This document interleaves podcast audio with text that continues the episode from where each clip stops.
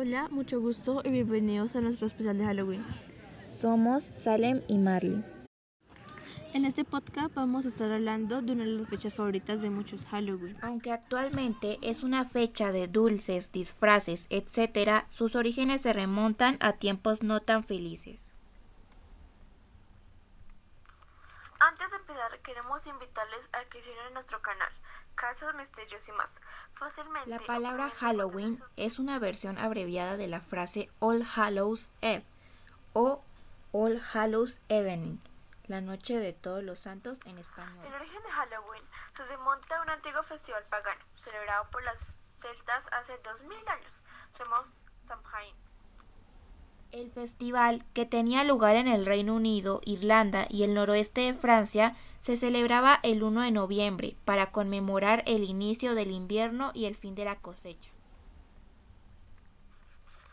Se dice que durante el festival se encendían hogueras en las cimas de las colinas para ahuyentar a los malos espíritus. Los antiguos celtas creían que con la llegada de Samhain, la línea que une a este mundo con el de los muertos se estrechaba y los espíritus buenos y malos podían pasar a través de ella. También se celebraban banquetes en las tumbas de los antepasados.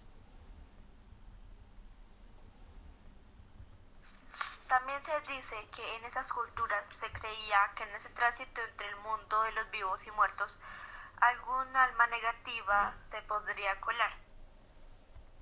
por lo que utilizaban máscaras y disfraces aterradores para ahuyentar a estos espíritus.